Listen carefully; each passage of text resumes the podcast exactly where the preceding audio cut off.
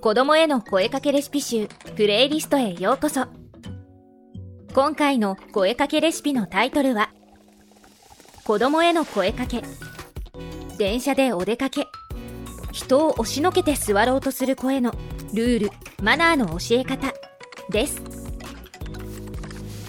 この番組では公認心理師や経験豊富な幼稚園の先生などそして子育ての先輩であるママとパパたちが専門知識と実践的なアドバイスを共有し子育てのさまざまな場面で使える声かけレシピを提供していきます。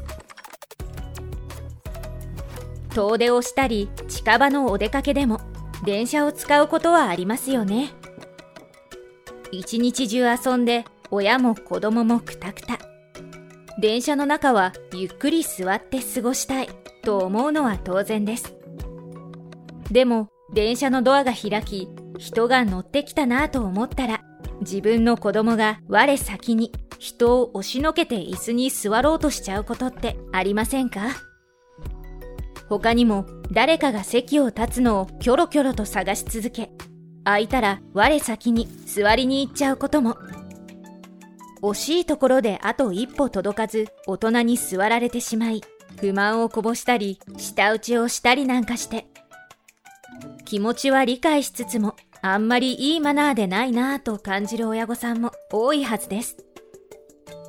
こんな時にどのように子供とコミュニケーションをするか一例をご紹介します。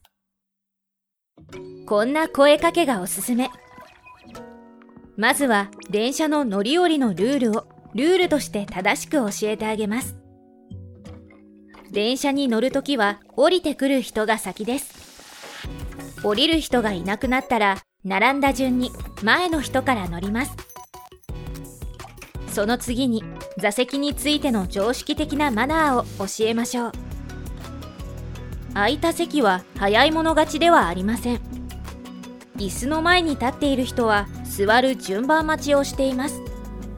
だから空いた椅子に座れるのは目の前にいる人です。その人が座らなかったりどうぞと言われたら、ありがとうと言ってから座らせてもらいます。などなど。電車に乗る機会があったら、ママとパパが見本を見せてあげられるといいですね。ぜひぜひ試してみてくださいね。最後までお聴きくださりありがとうございました。子供への声かけレシピ集プレイリストがお届けしました。